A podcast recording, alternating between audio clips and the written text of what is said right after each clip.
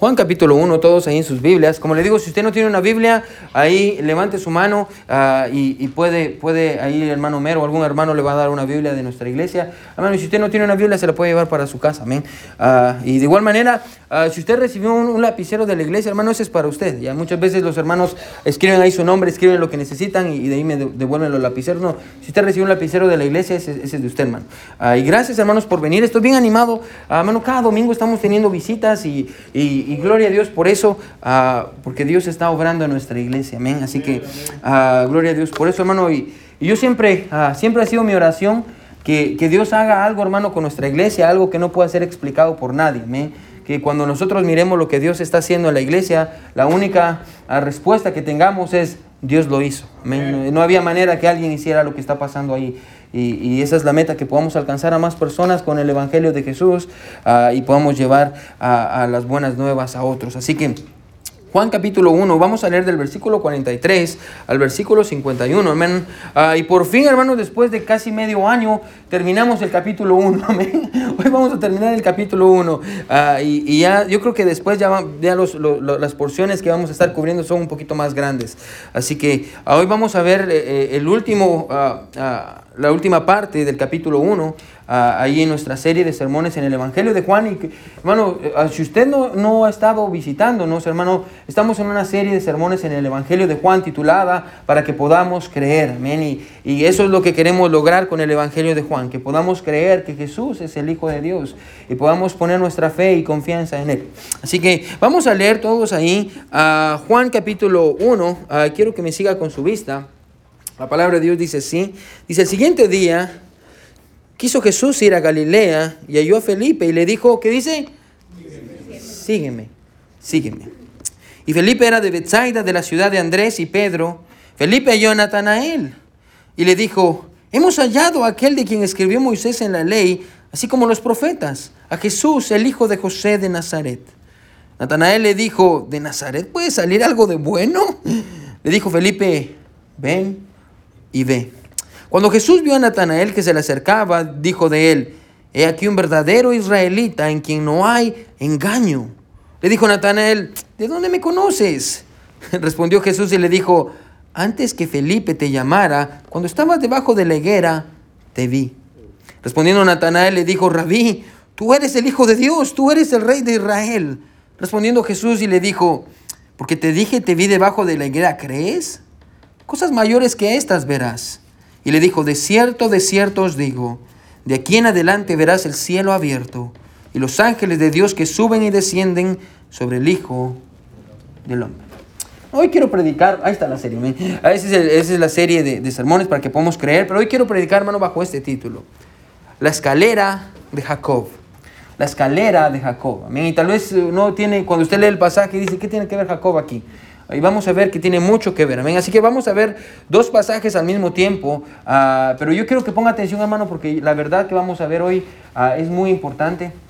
Y yo creo que Dios, Dios quiere que nosotros lo aprendamos. Así que, hermano, yo le animo que en esta mañana usted le diga a Dios, Dios, Dios, háblame. Yo, yo quiero escuchar tu voz. Dios, si hay algo en mi vida que no está bien, Señor, muéstramelo. Dios, yo quiero que tú hagas algo en mi vida. Amén. Y, yo creo que Dios va a hacer algo en su vida ah, en esta mañana si usted tiene un corazón ah, para, humilde para recibir lo que Dios quiere enseñarles. O vamos a orar una vez más la escalera de Jacob. Vamos a orar. Mi buen Dios que estás en el cielo, te doy gracias, Señor, por tu palabra. Gracias, Jesús, por tu amor y tu misericordia. Dios, yo te pido que tú nos uses en esta, en esta mañana, Dios, y que las personas puedan verte a ti y no puedan verme a mí, Señor. Dios, todos aquí estamos emocionados porque queremos escucharte. Queremos saber de ti, queremos conocerte más, Señor. Ah, quiero, queremos escuchar tu voz. Dios, queremos seguirte. Jesús, encuéntrate con nosotros, mi Señor. Háblanos al corazón. Quita toda distracción del camino, Dios, para que podamos poner atención a tu palabra, mi Dios. Te amamos mucho. En el nombre de Jesús oramos. Amén y amén. Pueden sentarse, hermanos. Gracias por estar con nosotros en esta, en esta mañana. Babe, you want to get one more? Thank you. La escalera de Jacob. Amén. La escalera de Jacob. Hay un libro, hermano, que, que escribió un autor que se llama C.S. Lewis. Yo siempre le recomiendo este libro a todos los cristianos, amén. Obviamente el primer libro que yo le recomiendo a todos es la Biblia. Me lea su Biblia, amén. No, no, no, ah, lea su Biblia, no se quede sin leer su Biblia todos los días, pero hay un libro, hermano, que se llama Mere Christianity, que en español, está en español que se llama Mero Cristianismo. Si usted quiere que se lo compre, venga conmigo, hermano, y le puedo comprar el libro, amén. Obviamente usted lo tiene que pagar, ah, pero, ah, ya, pero se llama Mero Cristianismo y el autor es, se llama C.S. Lewis, que regularmente todo lo que él escribe o lo que él escribió porque ya murió es bueno. Amén. Él escribió, ¿alguna vez usted vio la película de El león, la bruja y el, y el ropero? Amén. Las crónicas de Narnia. ¿sí? Él escribió, es, esa película es cristiana, tiene una idea cristiana. Él escribió todas esas películas. Es un, es un escritor cristiano muy bueno. Pero ah, él escribió en, ese libro de Mere Christianity, que es ah, Mero Cristianismo, él escribió una pregunta que yo, con la que yo quiero comenzar en esta, en esta mañana. Escucha la pregunta, dice, ¿el cristianismo es fácil o es difícil? Es lo que él pregunta en su libro. ¿Es, es el cristianismo, ser cristiano es difícil o es, o es fácil? Bueno, luego él mismo en su libro responde, es ambos. Amén, el cristianismo es ambos. El cristianismo es difícil y el cristianismo es fácil. Y él dice esto, es fácil porque ser cristiano es descansar en alguien más que no somos nosotros. Amén, es descansar en Jesús. Ah, y no en nuestras propias obras. Ser cristiano es, es descansar en la persona de Jesucristo. Por ejemplo, ah, ser cristiano es descansar en que y confiar que Él nos va a proveer. Cuando usted no tiene el dinero suficiente, usted descansa en el hecho de que la Biblia dice que si Él es capaz y suficiente de proveerle a las aves del cielo, cuanto más a nosotros que somos sus hijos. Amén. Es descansar en Jesús. Es descansar en el hecho de que, escuche, Él nos guía. Cuando usted no sabe a dónde ir o qué hacer o cuál es el siguiente paso, Jesús lo guía. Es descansar en el hecho, escuche, de que Él nos ayuda en nuestra debilidad. Como cantamos unos minutos atrás, bueno, nos da alas como águilas. Amén. Cuando usted siente que está cayendo, que está fallando, hermano, Él renueva sus fuerzas. Él le da alas como a las águilas. Es descansar también, hermano, en el hecho de que a veces en la vida Dios cierra puertas. A veces Dios cierra puertas, a veces Dios abre puertas. Así que eh, eh, el, escritor C.S. Lewis dice, ser cristiano es fácil. Pero irónicamente, aquello que hace que el cristianismo sea fácil es lo que hace que el cristianismo también sea difícil. ¿Ah? Sí, aquello que hace que el cristianismo sea fácil, al mismo tiempo hace que el cristianismo sea difícil. ¿Por qué? Ponga atención, porque nos es muy difícil, hermano, descansar completamente en Jesús. Amén. Ah, somos como la, la, mujer que iba en el avión, la señora que por primera vez iba a volar en un avión. Y tenía miedo, amén, de que el avión se cayera. Y se subió al avión y todo. Ah, y, ella le temblaban las piernas, amén, cuando despegó el avión y miraba por la ventana. Ay, se va a caer el avión. Y llegó por fin al otro lado. Sus hijos la estaban esperando. Vinieron y le preguntaron, mamá, ¿cómo fue? ¿Cómo le fue en el vuelo? La mamá le dijo, ah, fue bien, me dio mucho miedo, mi hijo, pero te voy a contar un secreto, ¿sí? Porque yo tenía miedo que se cayera el avión, no descansé todo mi peso por completo, amén, ah, para que no se cayera el avión. A veces somos así con Jesús. Amén. Eh, yo confío en Jesús, pero ah, no voy a confiar por completo porque no vaya a ser. Amén. Ah, hermano, nos es muy difícil descansar en Jesús y confiar en Él y en su provisión y en su dirección y en su voluntad. Bueno, nuestra tendencia es creer que nosotros somos los encargados de proveer, amén, y nos preocupamos por el trabajo. Ah, necesito tener un trabajo porque si no, no vamos a comer. Y necesito, cuando realmente es Dios el que provee eh, el trabajo, amén. Ah, nuestra tendencia es olvidar que Dios es el que nos guía y la mayoría de las veces nosotros queremos hacer nuestro propio camino. Yo creo que así es la vida que Dios quiere, amén, y, y que hacemos nuestro propio camino. A veces escuche, Dios cierra puertas ¿Y sabe qué hacemos? Nosotros nos metemos por la ventana, amén. Es lo que Dios hace muchas veces. Dios cierra puertas, nosotros nos metemos por las ventanas, amén. Ah, Dios abre una puerta, nosotros no queremos entrar. Hermano, el cristianismo, hermano, es muy fácil porque descansamos en Jesús, pero al mismo tiempo es muy difícil porque nuestra tendencia, escuche, nuestra tendencia es intentar ayudar a Jesús, intentar ayudar a Dios. Ahora, eh, ¿por qué me está diciendo esto, pastor? Porque esta es la idea que vamos a ver en el pasaje, amén. Vamos a ver cómo el cristianismo y seguir a Jesús es fácil, pero también vamos a ver, hermano, cómo seguir a Jesús. A veces, escuche, es, es difícil y, es de los dos, amén. Y, y, es lo que vamos a ver en el pasaje. Ahora, hoy, hermano, bueno, este pasaje, escuche, si usted mira, mire conmigo el primer, el versículo a 43. ¿Cómo comienza diciendo el versículo 43? El que dice, el siguiente, ¿qué? Día. Este es el cuarto día. ¿Se recuerdan? Los primeros tres días encontramos a Juan el Bautista y, lo que Juan el Bautista dijo. Ahora ya pasamos de eso. Ah, este es el cuarto día en una serie de días que, que el apóstol Juan nos está enseñando. Este es el cuarto día y en el cuarto día, escuche, vamos a encontrar un poquito de lo mismo que hemos estado viendo. Gente trayendo a otros a Jesús. Pero hoy vamos a ver algo un poquito más profundo al mismo tiempo. Venga, así que quiero que ponga atención.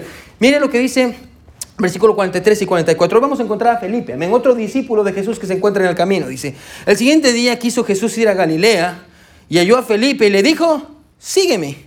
Y Felipe era de Bethsaida, la ciudad de Andrés y de Pedro. Amén. Ahora sí que encontramos, la Biblia dice que Jesús deja el sur en donde se encontraba y se dirige a Galilea, amén, al, norte de Palestina. Y allí eh, encuentra un hombre llamado Felipe.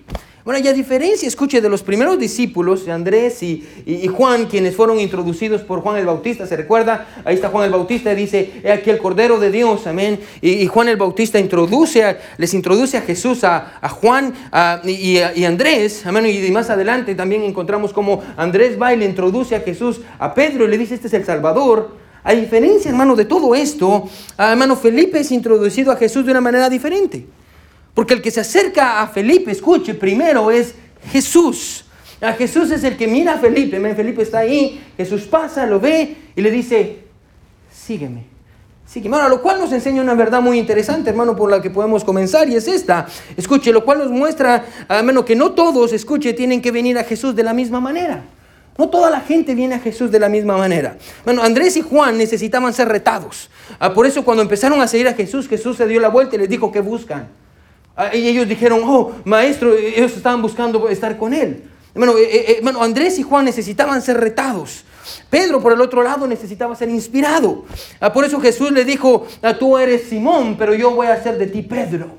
Él necesitaba ser inspirado por lo que iba, Dios iba a hacer con él en el futuro. Y con Felipe, Jesús necesitaba ser directo. por eso cuando lo vio, le dijo, sígueme. En cada caso, hermano, Jesús lo hizo diferente porque las personalidades de los discípulos eran distintas. No todos los discípulos eran iguales, amén. Y unos necesitaban un tiempo, otros necesitaban otro tiempo, ah, porque todos eran diferentes. Pero si, pero si se da cuenta, aunque las formas hayan sido diferentes, el llamado para todos era el mismo. Las formas fueron diferentes. Unos fueron introducidos por otros, a otros Jesús se les presentó, a otros Jesús llamó. Bueno, eh, eh, bueno, todos fueron presentados a Jesús de manera diferente. Bueno, pero el llamado para todos era el mismo. ¿Cuál era el llamado? Seguir a Jesús. Seguir a Jesús. Ahora, como estos discípulos, hermano, todos nosotros en esta mañana, hermano, hemos venido a Jesús de maneras diferentes. Amén. Ah, hermano, tal vez como Andrés y Juan, hermano, usted había estado buscando algo en su vida y no sabía qué era. Y un día, hermano, ah, tal vez a través de la predicación ah, o tal vez a través de alguien hablando con usted, escuche, Dios lo confrontó con la pregunta, ¿qué busca? ¿Qué busca con la vida que tiene? ¿A dónde va? ¿Qué quiere hacer con su vida? Si muriera hoy, ¿a dónde iría? Y hay un infierno, hay un cielo. Tal vez Jesús, escuche, lo confrontó con la pregunta, ¿qué busca? Tal vez como Pedro, escuche, alguien lo trajo a Jesús ya sea porque alguien le dio un tratado, porque alguien lo invitó personalmente, o como Valerio que invitó a José y José me invitó a Mayeni. Y bueno, y, bueno, tal vez alguien lo trajo a la iglesia, o tal vez como la hermana Sandra que vio un post en Facebook y dijo, ay, yo quiero ir a la iglesia porque ahí se mira que están felices, amén. Ah, y después se dio cuenta que sí, cierto. Así que ah, tal vez fue ah, que usted vino a Jesús así porque alguien lo trajo. Ahora, hermano, déjeme decirle en esta mañana que aunque todos nosotros hayamos venido a Jesús de una manera diferente, el llamado para todos nosotros en este cuarto es el mismo. ¿Cuál es el llamado? Escuche, el llamado es, sígueme. Sígueme, ese es el llamado de Jesús. Jesús, hermano, Jesús nos está haciendo un llamado a todos nosotros en esta mañana y su llamado es, sígueme. Ahora, cuando Jesús le dijo a Felipe, sígueme, escuche, lo que tenía en mente era que Felipe siguiera su manera de vivir, su actitud hacia otros eh, y su sumisión a la voluntad de Dios. De hecho, hermano, ponga atención, ¿sí? La, la definición más simple, más simple de seguir a Jesús es ir hacia donde Él va. ¿Sí o no? Si usted dice, si yo le digo, sígame, ¿qué estoy diciendo? Vaya hacia donde voy yo. Amén. Esa es la definición más simple. ¿Qué es seguir a Jesús? Es ir hacia donde Él va. Eso está fácil. Ahora le voy a decir que es lo difícil. ¿Hacia dónde va Jesús? Es muy fácil. Seguir a Jesús es ir hacia donde Él va. Ahora la pregunta que quiero que nos hagamos en esta mañana es, ¿hacia dónde? Hacia dónde va Jesús. Ah, ahora, hermano, quiero que me siga. Jesús iba a un lugar. Jesús iba a la cruz. Amén. Y quiero que entienda esto, hermano. Cada vez que Jesús en la Biblia le dice a uno de sus discípulos, sígueme, Jesús les está diciendo, y es una invitación literalmente a la cruz. Porque es ahí a donde Jesús va. No, vaya ahí, hermano, pero en Lucas 9:23 dice esto. Jesús le dice a sus discípulos, si alguno quiere venir en pos de mí, niéguese a sí mismo, tome su cruz cada día y sígame. Hermano, eh, eso es seguir a Jesús. Seguir a Jesús, escuche, es negarnos a nosotros mismos, es negarnos menos, a nuestros sueños. Es decir, yo, yo ya no tengo sueños, yo quiero seguir los sueños que Jesús tiene para mí. Yo recuerdo, hermano, creciendo. Yo, yo decía, cuando tenía 15 años, 15, 14, 15 años, yo decía, yo no quiero ser pastor.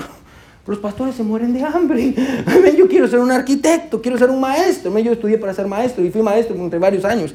Y yo quiero ser eso, yo no quiero ser pastor. Los pastores se mueren de hambre. Ahora usted me mira el estómago y sabe que no me muerto de hambre. Al contrario, yo creo que como más. Es, es, decir, es decirle a nuestros sueños, ok, estos son mis sueños, voy a perder mis sueños, me voy a decir que no. Y voy a decirle a Jesús, escuche, ¿qué quieres que yo haga con mi vida? ¿A dónde quieres que yo vaya? Si tal vez usted joven está aquí y usted está pensando casarse, a seguir a Jesús es decirle a Jesús, Jesús, ¿con quién quieres que yo me case? Porque Él sabe mejor, amén. Ah, ¿Qué quieres que yo haga? ¿Con quién quieres que me case? Amén. ¿Dónde quieres que yo me mueva? Bueno, eso es seguir a Jesús, es dejar a un lado nuestra voluntad para poder obedecer su voluntad, escuche, es morir a la manera en la que nosotros vivíamos antes, a los amigos que teníamos antes, a las cosas que hacíamos antes, es dejar la vieja vida que teníamos y ahora seguir a Jesús. ¿Hacia dónde? A la cruz. ¿Para qué? Para que juntos muramos. Esa es la invitación de Jesús. Esa es la invitación de Jesús. Bueno, y como se puede dar cuenta, bueno, venir a Jesús no cuesta nada. Seguir a Jesús lo cuesta todo. Se vuelve a repetir, ¿sí? Venir a Jesús no cuesta nada. Usted puede venir a Jesús cuando quiera, hermano, la salvación es gratis. Venir a Jesús no cuesta nada. Seguir a Jesús le va a costar todo. No, no, pero me encanta porque Jesús dijo, ¿sabe qué? Si usted quiere ganar su vida, la va a perder. Pero si usted pierde su vida por mí, la va a ganar.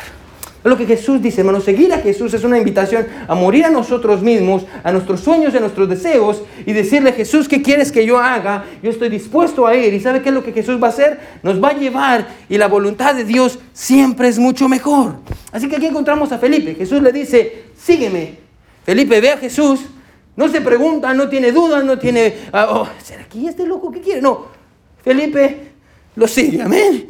Y como en el caso de Andrés en los versículos anteriores, quien después de haber encontrado a Jesús fue a decírselo a su hermano, de igual manera Felipe escucha a Jesús, le dice, sígueme, habla con Jesús y dice, este es el Mesías, este es el Hijo de Dios. Y va corriendo con su amigo Natanael, amén. Y va corriendo con Natanael. Miren lo que dice el versículo 44. ¿Sí está conmigo, amén? Miren lo que dice el versículo 44. Felipe halló a quién? A Natanael. Ahora, déjenme hacer algo bien breve aquí, ¿sí? muchas, porque hay muchos, ah, muchas personas que dicen que Natanael no era un discípulo de Jesús. Ahora, Natanael es el mismo que Bartomeo, amén. Bartomeo y Natanael son las mismas personas que eran discípulos de Jesús. Así que solo para clarificar. Dice, Felipe halló a Natanael y le dijo, ponga atención a las palabras, hemos hallado a aquel de quien escribió Moisés en la ley, así como los profetas, a Jesús. E, escuche lo que dice, el hijo de José de Nazaret. Ahora esto es muy importante, porque a diferencia, escuche, de Andrés que vimos antes y de Pedro, incluso a diferencia del mismo, del mismo Felipe, que pasa a Jesús y le dice, sígueme, Natanael no es tan fácil. Natanael no va a ser tan fácil como que Jesús pase y diga, sígame. No, con Natanael va a requerir un poquito más de esfuerzo. Ahora, es muy importante esto porque también Felipe, escuchen el pasaje, le dice, hemos encontrado aquel de quien Moisés ¿A qué se refiere con Moisés? Los primeros cinco libros de la Biblia, Génesis, Éxodo, Levítico, Número, Deuteronomio, fueron escritos por Moisés. Ese es el Pentateuco. Entonces, cuando dice es de aquel de quien hablaba Moisés, se refiere a esa parte de la Biblia. Y también los profetas. Hay una sección en su Biblia que habla de los profetas. Todos ellos hablaron de que un día iba a venir un Mesías. So Felipe le dice a Natanael, ese es el Mesías del que hemos estado leyendo. Ahora, eso nos dice una cosa. Cuando dice hemos hallado al Mesías, quiere decir que ellos lo andaban buscando. Ellos andaban estudiando y por lo que vimos, hermano, ellos habían estado estudiando mucho sobre el Mesías que habría de venir. Es probable, escuche, es más, ponga atención porque esto es importante. Es probable que incluso ellos habían estado estudiando sobre este Mesías esa misma mañana, ese mismo día. Ahora quiero que mire la reacción de Natanael, porque como le digo, hermano, en todos los casos, escuche, cuando Jesús llamó a sus discípulos a seguirlo, ponga atención, ellos vinieron muy fácil. Pero ahora mire qué pasa con Natanael. Mire lo que dice el versículo 46. Mire qué dice. Dice, Natanael le dijo, ¿de Nazaret puede salir algo de bueno? Ahora, paremos aquí, sí. Aquellos que habían decidido a Jesús lo habían hecho naturalmente sin poner ninguna resistencia. Pero aquí encontramos a Natanael que dice, ¿de Nazaret va a salir algo de bueno? Ahora esta, esta frase refleja la incredulidad, hermano, de Natanael. Escucha, hay incredulidad, no cree. Amén. De Nazaret. ¿Por qué Nazaret, hermano? Escucha, era un pueblito insignificante. ¿amén? Eh, nadie conocía a Nazaret, de hecho en el Antiguo Testamento ni se menciona la ciudad de Nazaret. Era un pueblito pequeño, hermano, que nadie conocía, era insignificante. Sin contar el hecho, escuche, que Jesús, por si no escuchó a Felipe, le dijo de Nazaret, de José. Ahora, ellos sabían quién era José porque era un pueblo pequeño, eran pueblos pequeños. Amén, tal vez usted viene de un rancho. Todos se conocen. Amén. Cuando dijo José, lo primero que Natanael pensó, a ver, Jesús es el hijo de José, el carpintero, el que vive en la esquina, sí, a la parte de Pancho Anaya. Sí, ahí ese, ese Jesús, amén. amén. Ese, amén. Sí, ese Jesús. De Nazaret viene algo de bueno. Me vas a decir, escuche, que el Mesías prometido es el amiguito con el que jugábamos de pequeños, este Jesús. Es lo que me vas a decir. ¿Cómo va a venir algo de bueno de Nazaret? Él sabía de dónde era. En la mente de Natanael, el Mesías no vendría de un lugar tan pequeño como Nazaret y de un padre como José, quien era un simple carpintero. Ahora, lo importante aquí, hermano, no son las razones por las que Natanael dijo esto. Lo importante, escuche, es que él tiene incredulidad en su corazón. Amén. Él dice, no creo que Jesús sea el Hijo de Dios. Tal vez usted en esta mañana, hermano, tiene esa misma pregunta en su corazón. Tal vez usted viene y dice, hey, yo no creo que Jesús sea el Hijo de Dios. Yo no creo que Jesús haga milagros. Yo no creo que Jesús cambie vidas. Yo no creo que Jesús haga todas las cosas que usted, pastor, dice que hace. Y usted dice que predica. Pastor, yo no creo que Jesús sea Dios. ¿Puede venir algo bueno de Israel? ¿De Jesús? Tantas cosas que hay en el internet, pastor, donde dicen que Jesús no es Dios, que las iglesias solo le roban el dinero a las personas. Pastor, ¿por qué yo tendría que ir a la iglesia? ¿Algo bueno puede salir de Jesús? Tal vez usted como Natanael viene en esta mañana y tiene dudas sobre Jesús. Ahora le voy a decir exactamente lo mismo que Felipe le responde. Mire lo que le responde Felipe porque me encanta, no intenta discutir con él. Mire lo que dice Felipe, versículo 46. Dice, ah, le dijo, ¿de Nazaret puede salir algo de bueno? Le dijo Felipe, ven y ve. En otras palabras, compruébelo usted mismo. Bueno, ¿usted quiere saber si Jesús tiene poder para cambiar vidas? Bueno, compruébelo, dele su vida a Jesús y usted se va a dar cuenta cómo Él puede cambiar su vida. Bueno, usted cree que Jesús no hace milagros, ponga su fe en Jesús y usted va a ver cómo Jesús puede hacer algo increíble con su vida. Es lo que dice Felipe, no intenta argumentar con Natanael como, ah, déjame probarte. La Biblia dice, sí, vamos a ponernos a pelear. No, Natanael le dice, ok, ¿quieres saber si Jesús es el Mesías, es el Hijo de Dios? Venga, venga, ven y ve. Amén. Y si usted no se recuerda, hermano, es exactamente lo mismo que Jesús le dijo a sus, a sus discípulos antes. Amén. ¿Se recuerda cuando se encontró con Andrés y Juan? Vengan y ve. Amén. Así que ven y compruébalo tú mismo, que fue exactamente lo mismo que le dijo Andrés y Juan, como hemos dicho. Así que aquí tenemos a Natanael. Escuche. Quiero, quiero que me siga así. Aquí viene Natanael. Tiene una nube de incredulidad en su mente. Va pensando, ah, no creo que este va a ser Jesús. Amén este es mentiroso, Felipe no creo que sea Jesús. Y, y aquí vienen los dos caminando, amén. Y mientras vienen caminando, viene con su nube de incredulidad, amén, se acercan a Jesús. Y cuando se acercan a Jesús, escuche, Jesús ve a Natanael y va a decir algo. Algo que nos va a revelar mucho, que a simple vista, hermano, usted no va a entender, pero yo le voy a explicar. Amén, mire lo que es el versículo 47. Cuando Jesús vio a Natanael, que se le acercaba, dijo, ponga atención, he aquí un verdadero israelita en quien no hay engaño. Ahora, ¿por qué Jesús dijo eso? ¿Por qué Jesús no le dijo, Natanael, ¿cómo estás? No. Lo vio y dijo, hay aquí un verdadero israelita, en quien no hay engaño. Ahora, para poder entender este versículo, hermano, necesitamos entender que hay un juego de palabras que Jesús está haciendo aquí, que porque nosotros tenemos nuestra Biblia en español lo entendemos. Recuerde, bueno, la Biblia fue escrita en dos idiomas, en el hebreo, el Antiguo Testamento y el Nuevo Testamento en griego. Ese es el idioma original de la Biblia. Y muchas veces lo tradujeron y a veces no es que haya sido traducido mal, es que a veces no entendemos el juego de palabras que hay. Amén. Así como aquellos que hablan inglés y dicen algunos chistes que de ahí los traducen a español y nadie se ríe. Historia real del pastor, amén. O chistes que tenemos en español y usted los traduce a inglés y nadie se ríe. Yo recuerdo con la hermana Sabrina, amén. Estábamos, estábamos citándonos, amén, cuando éramos novios. Y esto no tiene nada que ver con el sermón, pero se lo quiero contar. Amén, así que estábamos citándonos cuando éramos novios. Y yo le digo a la hermana, a la, hermana Sabrina, eh, y yo estaba en Guatemala y aquí, le digo, hermana Sabrina, usted es mi mamacita.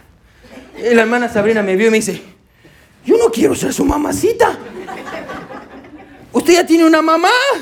yo no quiero ser, yo no, usted ya tiene una mamá. Y le digo, va a preguntarle a su mamá. Y le fue a preguntar a su mamá. Después regresó y me dijo, yo sí quiero ser su mamacita. bueno, hay palabras que uno dice en un idioma, hermano, que en otro idioma son muy diferentes. Amén. De igual manera pasa con la Biblia. Encontramos cuando que Jesús dice, he aquí un israelita en el cual no hay engaño. Eso es lo que quiere decir. Pero hay un juego de palabras, hermano, que Jesús está usando, hermano, cuando dice esto. Ahora, ¿cómo así que Jesús que, que Natanael era un verdadero israelita? ¿Acaso aquellos que los otros no eran verdaderos israelitas? Ahora escuche, en hebreo, hermano, no dice un verdadero israelita. En hebreo dice, he aquí un verdadero, escuche, Israel. Aquí hay un verdadero Israel. Ah, Israel. Y después sigue diciendo, en quien no hay engaño. Ahora, Israel y engaño. Israel y engaño. Amén. Y tal vez usted se pregunta, ¿Qué tenía en la mente cuando dijo eso? Hay aquí un verdadero Israel en el cual no hay engaño. Ahora, la pregunta no es qué tenía en mente, ponga atención, la pregunta es ¿a quién tenía en mente? Porque la palabra engaño en hebreo es un nombre. Un nombre que tal vez usted conoce. Es un nombre que significa engañador, suplantador, Jacob. Ahora, aquí Jesús está diciendo, literalmente lo que Jesús está diciendo es esto. He aquí un Israel en el cual no hay Jacob. Ahora, Jesús tiene en mente una historia del Antiguo Testamento que se la voy a contar bien rápido, por si usted ah, no, ah, ah, no, no, sabe esa historia. Jacob era un nieto de Abraham. En el libro de Génesis usted lo puede leer, amén. cuando Jesús ve a Natanael, dice, he aquí un verdadero israelita en quien no hay engaño, y lo que tiene en mente es Jacob. Ahora, déjeme decirle bien rápido qué es, quién es Jacob, y esto le va, no ponga atención, porque esto nos va a servir al final, amén. Jacob es el nieto, escuche, de Abraham. Abraham es el, el padre de la fe, amén. y Jacob, escuche, hermano, cuando Rebeca, su mamá, ponga atención, la, esposa de Isaac, ella tenía, estaba embarazada, iba a dar a luz dos bebés, amén, gemelos. Dios viene y le dice, Rebeca, vas a tener gemelos. Pero te voy a decir una profecía. Escuche, el menor va a servir al mayor. ¿Qué quiere decir? No, perdón, el mayor va a servir al menor. ¿Qué quiere decir eso? En tiempos antiguos, hermano, el primogénito, el primer hijo, era el que era el dueño de todo, era el que recibía la bendición más grande de su papá. Pero Dios le dice a, a Rebeca, e, con, estos hijos que vas a tener no funciona así. Ponga atención, ¿sí? En lugar de que el mayor reciba la bendición, el que va a recibir la bendición es el menor. Ahora, con eso en mente dice que el tiempo pasa. Ya nacen dos. El primero, el primer bebé que nace, eh, nace con pelo rojo, así que le ponen de nombre rojo, que en hebreo significa Esaú. De ahí, cuando lo están sacando a Esaú, la Biblia dice que hay una manita agarrada del calcañar de la pierna de, de Esaú, amén, y sale otro niño que se llama Jacob. Jacob quiere decir el que agarra el tobillo, el suplantador, el engañador. Así que nacen los dos niños, Esaú se vuelve un hombre del campo, de allá afuera, de le gusta cazar, y, Jacob eh, cuida de las ovejas y, hace estas cosas. Un día la Biblia dice que Esaú está en el campo y trabajó muy, muy, muy fuerte, ponga atención, y trabajó muy, mucho y está cansado Esaú, y así que aquí viene Jacob y, no sé si le ha pasado eso, hermanos, como que tal vez usted está en el trabajo y alguien trae un lunch, amén. Y trae un lunch mejor que el suyo. Amén. Y usted anda con su sopa maruchan ahí, amén. Y, mira que el otro, la esposa, le trajo unos camarones y algo así. Usted Así que e, e, este Saúl ni una sopa maruchan tenía, no tenía nada. Así que está ahí y mira que el otro saca su comida, amén. Y lo que hizo es una sopa de lentejas y huele rico, amén, y le puso bacon. No, no, ellos no comían bacon. ¿Por qué no comenzaron? Entonces eh, está, está, está, moviendo ahí las lentejas, amén. Y Esaú huele y viene y se acerca y le dice, dame un poco de esa sopa. Y Jacob, escuche, Jacob dice, hmm, te voy a dar de la sopa si me das tu primogenitura. La bendición, recuerda, la bendición iba para el primero, amén. Te doy de mi sopa si me das la primogenitura. Y Esaú dice, claro que sí, dame de la sopa. Y así intercambia la bendición, amén. Le da la bendición por un plato de lentejas. Pasa el tiempo, amén. Y Isaac, el papá de estos dos, está a punto de morir. Él perdió la vista y está a punto de morir. Y porque está a punto de morir, escuche, va a darle la bendición al primogénito. Cosa que desde un principio Dios le había dicho, no, la bendición va a ser para el menor, no para el mayor. Pero dice que la, Biblia dice que Isaac manda a llamar al mayor, le dice, trágame a Esaú. Rebeca, la mamá, amén, las mamás, escucha rápido, ¿cómo que le va a dar la bendición al mayor? Se la tenía que dar al, al menor. A mí, no, no, no, no, está bien. Va corriendo con Jacob, que era el menor, le dice, mi hijo, le van a dar la bendición a tu hermano. Yo le voy a preparar a tu papá un, un, cabrito horneado, como ya llevaba tantos años de casamiento, ya sabía cómo hacerlo muy bien. Yo quiero que vayas y agarres lana y te pongas lanas en los, los brazos y te hagas pasar por Esaú. Viene Jacob y dice, está bien. Así que viene, le prepara el cabrito y lo hace muy delicioso. Y viene, se pone lana en los brazos. Viene, se acerca a Isaac, que era ciego, lo toca y dice, ah, sí, este sí, está peludito. Y así parece que es Esaú. Y le da la bendición. Y así Jacob le roba la bendición a su hermano Esaú por segunda vez. Esaú se enoja, amén, y, dice, voy a matar a Jacob. y Jacob sale huyendo de ahí yo sé que usted dice, voy, todo eso está en la Biblia, sí, está más interesante que la rosa de Guadalupe, amén. So, eh, Jacob huye, amén, y está huyendo Jacob de Saúl porque Saúl lo quiere matar. Y la Biblia dice que mientras está huyendo porque le robó la primogenitura dos veces, la Biblia dice que se cansa. Escuche, se cansa y dice, ya no aguanto el sueño, va a medio, medio camino, se acuesta, agarra una su piedra, pone su piedra y se acuesta, empieza a soñar. Ahora la Biblia dice esto, escucha hermano, esto es importante porque tiene que ver con el pasaje que estamos leyendo ahorita, ¿sí? Él duerme y cuando él sueña, la Biblia dice que sueña una escalera. Él, él sueña con una escalera y la escalera toca el suelo y llega hasta el cielo. Y en el sueño cuando Jacob mira al cielo, mira ángeles, ángeles que bajan y que suben por esa escalera. La Biblia dice que Jacob se despierta y dice, este, este lugar es la casa de Dios. Y llama a ese lugar Betel. Betel quiere decir la casa de Dios. Ahora, todo es, pastor, ¿por qué me está contando toda esta historia, hermano? y de Jacob y de todo esto. Ahora, la Biblia dice esto, hermano, ponga atención. De hecho, escuche, ¿sí? más adelante en la historia de, Jacob, él sale de ahí, se conoce a Raquel, lo engañan porque le dan a la fea en lugar de la bonita. Por otro día les voy a contar esa historia. Y después sigue, hermano, y, y llega un punto donde él se encuentra solo. Y la Biblia dice que viene un ángel, el ángel de Dios, que cuando es A mayúscula se refiere a Jesús antes de nacer. Porque Jesús, escuche, es eterno. Él es Dios. Él nació, Él vivía y existía antes de nacer en Belén. Así que se encuentra con el ángel. Escuche, y la Biblia dice esto. Jacob le dice al ángel, voy a pelear contigo para que me bendigas. Y pelea con el ángel. Toda la noche dice que pelean. El siguiente día, ponga atención, el ángel, que es Jesús, le dice a Jacob, Jacob, ¿cuál es tu nombre? Él dice, mi nombre es Jacob. ¿Qué quiere decir Jacob? Engañador. ¿Por qué? Porque él le había engañado muchas veces. Me había engañado a su hermano dos veces para robarse la primogenitura que le correspondía a él de todas maneras. Tu nombre es engañador, ok. Te voy a cambiar el nombre. Ya no te vas a llamar engañador, Jacob. Ahora te vas a llamar Israel. Israel quiere decir el que pelea con Dios.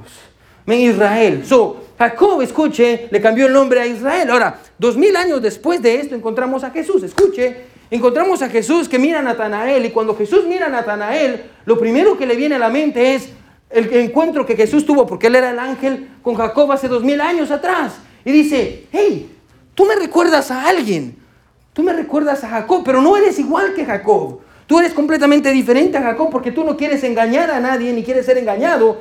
Tú me recuerdas, escuche, a Israel. Tú me recuerdas a Israel. Bueno, eh, ponga atención, eh, dos mil años después de este incidente ah, con Jacob, cuando Jesús ve a Natanael, le recuerda este incidente con Jacob, en donde él estuvo, porque él fue el que le cambió el nombre, y le dice, aquí un verdadero israelita en quien no hay engaño. Y lo que está diciendo, escuche, lo que Jesús está diciendo, ponga atención, es, escuche, he aquí un hombre en el que el espíritu de Jacob ha sido suplantado por el espíritu de Israel. En otras palabras, he aquí un hombre que no está interesado en engañar, un hombre que no está interesado ah, en decir mentiras, un hombre que está interesado en encontrar la verdad. En otras maneras, en otras palabras, Natanael me recuerda no a Jacob, me recuerda a Israel. Es lo que Jesús está diciendo aquí. Ahora, cuando llega y escucha, aquí está Natanael y está, ¿qué me estás diciendo? ¿Cómo que yo, un verdadero israelita en el cual no hay engaño? ¿Cómo así que un israel, ¿qué me estás diciendo? Mire cómo responde Natanael, versículo 48. ¿Sí está conmigo? Amén. Dice, y le dijo Natanael, ¿de dónde me conoces? Amén. En otras palabras, ¿cómo sabes eso? ¿Y tú qué sabes de mí, Jesús? ¿Qué sabes de mí? Mire cómo sigue respondiendo. Me encanta cómo responde Jesús. Versículo 48, mire cómo sigue. Respondiendo Jesús y le dijo, antes que Felipe te llamara, cuando estabas debajo de la higuera, te vi. Mano, Jesús no solo acertó sobre el carácter de Natanael comparándolo con el de Israel o Jacob cuando lo transformó en Israel, sino que también acertó, escuchen, en cuanto a la ubicación de Natanael mucho antes de que Felipe lo encontrara para avisarle que había venido y había encontrado el Mesías. Natanael, ponga atención hermano, Natanael se encontraba en la mañanita, antes de que se encontrara Felipe y a todos en la madrugada, ponga atención, Natanael estaba bajo de una higuera. Ahora, ¿qué estaba haciendo Natanael debajo de una higuera? Escuche, lo mismo que hacían todos en Jerusalén. ¿Qué hacían en Jerusalén? En ese tiempo habían maestros. Y los maestros, escuche, se llevaban a sus discípulos y les enseñaban porque había sol abajo de higueras, abajo de árboles. Solo que aquí hay un problema. Natanael sí está abajo de un árbol y está estudiando la palabra de Dios y las escrituras, pero el problema con Natanael, escuche, es que no tiene maestro. Y la Biblia dice esto, que Jesús, mucho antes, escuche, mucho antes de que él viniera a Felipe y todo eso, la Biblia dice que Jesús lo vio. Y Jesús lo vio, amén. Ah, Jesús lo vio antes de que Felipe encontrara a Natanael para decirle que había encontrado al Mesías. Jesús ya lo había visto estudiar las escrituras debajo de la higuera. Mano, y, con esto en mente, hermano, ponga atención. Escuche, ¿se recuerda? Dice, yo te vi. Con esto en mente, hermano, déjeme hacer una pregunta. Ponga atención, ¿sí? ¿Se recuerda el versículo 45? Mira el versículo 45 bien rápido. Felipe halló a Natanael y le dijo, ¿qué dice? ¿Hemos qué? Hallado, paremos ahí. Déjeme hacer una pregunta, ¿sí? Felipe viene y le dice a Natanael, hemos hallado a Jesús. Ahora nosotros entendemos que Jesús los había visto a ellos. Déjeme hacer una pregunta. ¿Quién halló primero a quién? ¿Quién halló primero a quién? Amén. Amén, escuche, porque desde la perspectiva humana, escuche, Natanael vino a Jesús porque Felipe lo trajo. Pero desde la perspectiva divina, Natanael vino a Jesús porque Jesús ya lo había visto a él. Hermano, este pasaje, ponga atención, hermano, no se trata de cómo Felipe y Natanael encontraron a Jesús. Este pasaje trata sobre cómo, escuche, Jesús los encontró a ellos. Hermano, hermano, déjeme decirle en esta mañana, quiero que me escuche, ¿sí? Hermano, déjeme decirle en esta mañana que usted no encontró a Jesús cuando usted vino a Él. Bueno, Jesús fue el que lo encontró a usted. Bueno, mucho antes de que usted decidiera rendir su vida a Jesús, mucho antes de que usted decidiera venir a la iglesia en esta mañana, mucho antes de que alguien lo invitara, mucho antes de que sus papás fueran cristianos, mucho antes de que usted viniera a Estados Unidos. De hecho, la Biblia dice en Efesios 1.4 que mucho antes de que el mundo fuera creado, los ojos de Dios lo vieron a usted. Bueno, y los ojos de Dios lo vieron y vieron su falta de significado, y vieron su vaciedad, y vieron su dolor, y vieron sus cargas, su necesidad, las lágrimas y su pecado. Y por eso, escuche, Dios decidió atraerlo a usted. Antes de que usted dijera, tengo ganas de ir a la iglesia, Jesús ya lo había visto. Y la Biblia dice en Oseas, con cuerdas de amor nos atrae. Bueno, y le puso personas en su camino. Escuche, hermano, para que lo llevaran a la iglesia. E hizo que usted encontrara una invitación en Facebook. E hizo que usted, escuche, encontrara un tratado. E hizo que sus papás vinieran a la iglesia. E hizo que un amigo lo invitara. Hermano, déjeme decirle en esta mañana que usted no ha encontrado a Jesús. El que lo encontró a usted fue Jesús. Jesús lo encontró a usted. Jesús me encontró a mí. Natanael escucha las palabras y dice, yo estaba solo en la mañana. Nadie pudo haberme visto. ¿Cómo sabe esto Jesús? Mira la respuesta que le da el versículo 49. Respondiendo Natanael le dijo, Rabí, Rabí quiere decir maestro, tú eres el Hijo de Dios. Tú eres el Rey de Israel. Bueno, Natanael vino a Jesús no porque Felipe lo hubiera intentado convencer o porque hubiera estado estudiando las escrituras. Escuche, sino porque Jesús sabía quién era. Déjeme decirle bien rápido esto, hermano. No, Jesús sabe quién es usted. Bueno, los ojos de Dios, al menos si usted lee Salmo 139, la Biblia dice esto, tus ojos vieron mi embrión. Bueno, desde que usted estaba en el vientre de su mamá, Jesús lo conoce. Jesús sabe quién es usted. Jesús sabe por qué ha pasado en su vida. Jesús sabe todo eso, hermano. Jesús lo conoce. Sus ojos lo han visto. Y porque sus ojos lo han visto, escuche, Él ha decidido atraerlo a Él. Bueno, usted está, es parte de un plan. El plan de Dios para salvarlo, para rescatarlo del infierno. Los ojos de Dios, los ojos de Jesús ya lo habían visto antes de estar en esta iglesia. Y probablemente Jesús también ya vio que si usted sigue fiel, sus hijos van a seguir sirviendo a Jesús. Y sus nietos, y sus bisnietos, y de generación en generación. Los ojos de Dios ya lo habían visto. Ahora Natanael escucha estas palabras y la nube de incredulidad que tenía sobre su cabeza se esfuma y no puede hacer otra cosa que rendirse a él. Mire lo que dice el versículo 49. Respondiendo Natanael le dijo, Rabí, tú eres el Hijo de Dios, tú eres el Rey de Israel. Mire lo que dice el versículo 50, Jesús. Ya vamos a terminar. Respondiendo Jesús y le dijo, porque te dije, te vi debajo de la higuera, ¿crees? Escuche, cosas mayores que estas verás. Y le dijo, de cierto, de cierto os digo, de aquí en adelante, ponga atención, veréis el cielo abierto y a los ángeles de Dios que suben y descienden sobre el Hijo del Hombre. Ahora, Ahora pensemos, ¿se le hacen conocidas estas palabras? Puerta de los cielos, bajando y subiendo ángeles, subiendo y bajando. ¿A qué se, le, hace, conocido, amén? Bueno, Jesús está refiriendo a la visión que Jacob tuvo hace más de dos, dos mil años atrás de eso. Ahora, ponga atención, quiero que me siga, ¿sí?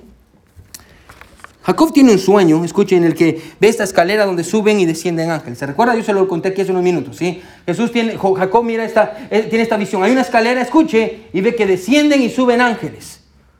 Dos mil años después, Jesús se encuentra con Natanael, escuche, y le dice, ¿te recuerdas de la visión que Jacob tuvo hace dos mil años donde ve una escalera y ángeles que suben y bajan? Natanael dice, sí. Jesús le dice, yo soy esa escalera. Yo soy esa escalera. ¿Cuál es ese mensaje? ¿Qué, quiere decir que es la escalera? Escuche, el mensaje de Jesús es este. Escuche, hermano, yo soy la conexión entre el cielo y la tierra. Es, es, a través de mí que el cielo, escuche, puede venir a la vida del hombre y es a través de mí que el hombre puede llegar al cielo. Jesús es la escalera de Jacob. Pero hay una verdad más profunda que esa. Escuche, hermano. Si usted recuerda la historia de Jacob, que yo le conté hace unos minutos, hermano, ponga atención, no sé si se dio cuenta, pero una y otra vez, escuche, ¿Qué está haciendo Jacob? Intentando arrebatarle a Dios las bendiciones que le quiere dar. Una y otra vez, Jacob está intentando arrebatarle a Dios las bendiciones que Él le quiere dar. Y es lo que Dios está haciendo, tomando a la fuerza las bendiciones que Dios le quiere dar. Dios le había prometido la, primogenitura desde que nació, pero él tenía que arrancársela a su hermano Esaú engañándolo, amén. Eh, Dios quería hacer una nación grande de él, pero él tuvo que pelear contra el ángel para poder arrebatarle la bendición. Toda su vida, escuche hermano, Jacob intentó arrebatarle las bendiciones que Dios ya le quería dar desde un principio. Así que aquí tenemos a Jesús diciendo, escuche, por más que usted luche con Dios e intenta arrebatarle sus bendiciones, el único que puede bendecirlo soy yo. Jesús es la escalera de Jacob.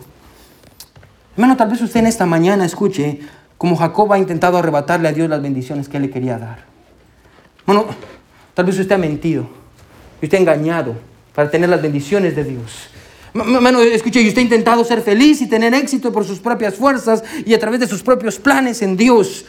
Sin Dios, amén. Y usted está aquí en esta mañana diciendo ah, que está siguiendo a Jesús cuando en realidad todo este tiempo su deseo es que Jesús lo siga a usted. Porque usted tiene sus propios planes y usted no quiere adaptarse a los planes de Dios, sino quiere que Dios se adapte a sus planes. Bueno, tal vez usted como Jacob está huyendo de su pasado y huyendo de las cosas que usted hizo, huyendo de los, los, errores que cometió en su pasado. Tal vez usted ha intentado, escuche, forzar las cosas para que pasen en su vida. Y como José dice, ah, como Jacob, usted dice, yo voy a pelear con Dios para que me bendiga. Y está luchando y luchando y luchando y está intentando ayudar a Dios.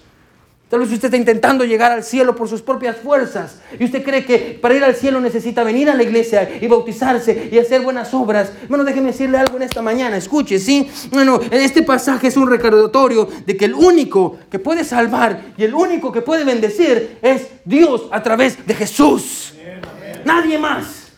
Pero usted quiere el cielo, usted quiere un pedacito del cielo en su vida, es solo a través de Jesús, porque Él es la escalera. Bueno, y, lo que me encanta del pasaje es esto, cuando en el versículo 50 dice, respondiendo Jesús y le dijo, porque te dije, te vi debajo de la higuera, cosas mayores que estas verás. Versículo 51 no se lo está diciendo a Él, lo está diciendo a todos aquellos que leen. Dice, de cierto, de cierto te digo, que de aquí en adelante veréis el cielo abierto y los ángeles de Dios que suben y descienden sobre el Hijo del hombre. Bueno, usted quiere recibir las bendiciones de Dios, bueno, deje de pelear, deje de luchar. Deje, hermano, deje de estar luchando contra Dios, deje de estar mintiendo y diciendo cosas y tratando la manera de ser feliz por su propia manera. Deje, deje de estar peleando contra todo aquello que tiene que ver con Dios, hermano. Escuche, ríndase, ríndase, rinda su voluntad. Bueno, venga un punto en su vida como Jacob en el cual dice, ya no soporto más la vida que estoy viviendo, ya no soporto lo que estoy haciendo, Señor, yo te necesito. Bueno, solo es a través de Jesús que podemos llegar al cielo y el cielo puede venir a nosotros porque Él es la escalera de Jacob. Él es la escalera de Jacob. Bueno, no hay otro camino. No hay otro camino. Bueno, si hubiera otro camino para llegar al cielo, por justo murió Jesús. No hay otro camino, no hay otra manera de llegar al cielo. Solo a través de Jesús. Hermano, no hay otra manera de ser feliz. Usted puede tener todos los carros, las casas, todo lo que usted quiera tener. Puede tener la esposa que de sus sueños. Usted puede tener todo lo que usted quiera. Pero escuche, sin Cristo usted no va a ser feliz. No hay otra manera de ser feliz aparte de Jesús. No hay otra manera de tener éxito en la vida sin Jesús. No hay otra manera, hermano. Ríndase a Jesús. Ríndase a su voluntad. Es lo único que puede hacer. Como le dije al principio, bueno, seguir a Jesús es fácil. Amén. Pero al mismo tiempo seguir a Jesús es difícil. Bueno, que Dios nos ayude a todos en esta mañana a venir a un punto en nuestra vida en el que digamos, Señor, yo ya no quiero pelear más como Jacob. Yo ya me cansé de engañar. Yo ya me cansé de intentar buscar mi propio camino. Dios todo me sale mal. Señor, yo me rindo hoy a tu voluntad. Y como Felipe, cuando Jesús dice, escuche, sígueme, nosotros vamos a decir sí. ¿Por qué? Porque si seguimos a Jesús, escuche, así como Natanael y Felipe, nosotros también vamos a ver la puerta de los cielos abierta. Y las bendiciones de Dios viniendo sobre nuestras vidas. Y usted va a ver, hermano, va a llegar un punto en el que usted va a ver, va a ver al cielo. Yo no sé si le ha pasado, me ha pasado muchas veces, amén. Que algo pasa en su vida y usted dice, mira para los cielos y diga, solo tú, Señor. Solo tú. Que Dios nos ayude a seguir a Jesús. Todos con ojos cerrados y cabeza inclinada, nadie viendo. Este pasaje es un recordatorio de que el único que puede bendecirlo, hermano, es Jesús. No le arrebate, hermano, no intente arrebatarle a Dios las bendiciones que Él le quiere dar. Jovencito, usted quiere tener un buen matrimonio, quiere tener un novio, quiere tener un hombre. Bueno, espere, confíe en Dios. Él le va a dar un buen hombre. Hermano, que está preocupado por trabajo, hermano, espere en Dios. Él le va a dar un trabajo, Él le va a dar el mejor trabajo. No deje de estar quitándole las bendiciones. No intente pelear con Dios. Hermano, ríndase. Ríndase. Ríndase. Hermano, dígale, Señor, Dios, yo me rindo ante ti. Dios, yo te voy a seguir. A donde tú me lleves, Señor. Y si vamos a la cruz, vamos a la cruz, Señor. Porque ese es el único camino en el cual usted va a ver la puerta de los cielos, la ventana de los cielos abierta. Y va a ver lo que Dios puede hacer. Y cómo Dios puede traer la bendición a su vida. No, se no, intente arrebatarle a Dios lo que Él ya le quiere dar. Solo sea paciente. Y dígale, Señor, heme aquí, Señor. Yo te voy a seguir. Bueno, déjeme hacerle una pregunta bien rápido. ¿Quiénes dirían en esta mañana, pastor? Yo estaba intentando ser feliz afuera de Dios. Pastor, yo he intentado encontrar mi vida sin Jesús. Pastor, ya no más. Pastor, yo he decidido seguir a Jesús. Levante su mano si usted decide seguir. Si usted dice, Pastor, Dios me habló, levante su mano y yo quiero orar por usted. Gloria a Dios, gloria a Dios, gloria a Dios, gloria a Dios, gloria a Dios. Déjeme hacerle una segunda pregunta. ¿Quiénes dirían en esta mañana, Pastor? Pastor, si yo muriera hoy, no estoy 100% seguro de ir al cielo cuando muera. Pastor, yo estaba intentando llegar al cielo, yo pensaba que era por portarme bien. Ahora yo entiendo que el único camino al cielo es Jesús. Jesús es esa escalera. Pastor, yo necesito aceptar a Jesús como mi Salvador. Levante su mano si Dios, si usted quisiera aceptar a Jesús como su Salvador. Levante su mano. Gloria a Dios. Gloria a Dios. Yo veo sus manos. Gloria a Dios. Amén. Vamos a ponernos sobre nuestros pies. Todo sobre sus pies. El piano va a tocar. Nadie viendo, hermano, póngase sobre sus pies. Bueno, si Dios le habló, ¿por qué no viene al altar? ¿Por qué no se rinde a los pies de la cruz? Como Jesús, hermano, no, que no le dé vergüenza, nadie está viendo, todos con los ojos cerrados y cabeza inclinada. Bueno, ¿por qué no viene? Le dice Jesús, yo me rindo a ti. Y si usted no ha aceptado a Jesús y quiere recibir a Jesús como su Salvador, bueno, dígale Jesús, yo reconozco que soy un pecador. La paga de mi pecado es la muerte, Señor. Yo he estado intentando arrancarte las bendiciones y ser feliz sin ti. Yo he intentado hacer cosas que no te agradan, Señor. Yo he estado huyendo de mi pasado huyendo de las cosas malas que he hecho. Pero ahora yo entiendo que he intentado hacer lo incorrecto. Dios, yo vengo a ti. Jesús, sálvame. Sálvame. No, dígale a Dios, Dios, yo te sigo. Yo te voy a seguir. A donde vayas, Señor, yo te voy a seguir. Y si es de morir contigo, vamos a morir. Ayúdame a ser fiel. Ayúdame a cargar mi cruz y seguirte. Ayúdame a ser un buen ejemplo a mi familia. Ayúdame, Señor, a no abandonarte. y creer que tú eres verdad, que tú eres el Hijo de Dios, el único que puede traer el cielo a la tierra, el único que me puede llevar a mí al cielo. No hay otro nombre en el que podamos ser salvos, solo Jesús.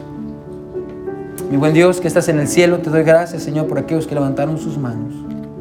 Aquellos a los cuales tú les hablaste, Señor, y como Jacob habían intentado arrebatarte las bendiciones que tú ya les querías dar. Huyendo de su pasado, engañando, mintiendo, Dios. Pero hoy se encontraron contigo. Y tu mensaje es, no intente arrebatarme lo que yo le quiero dar.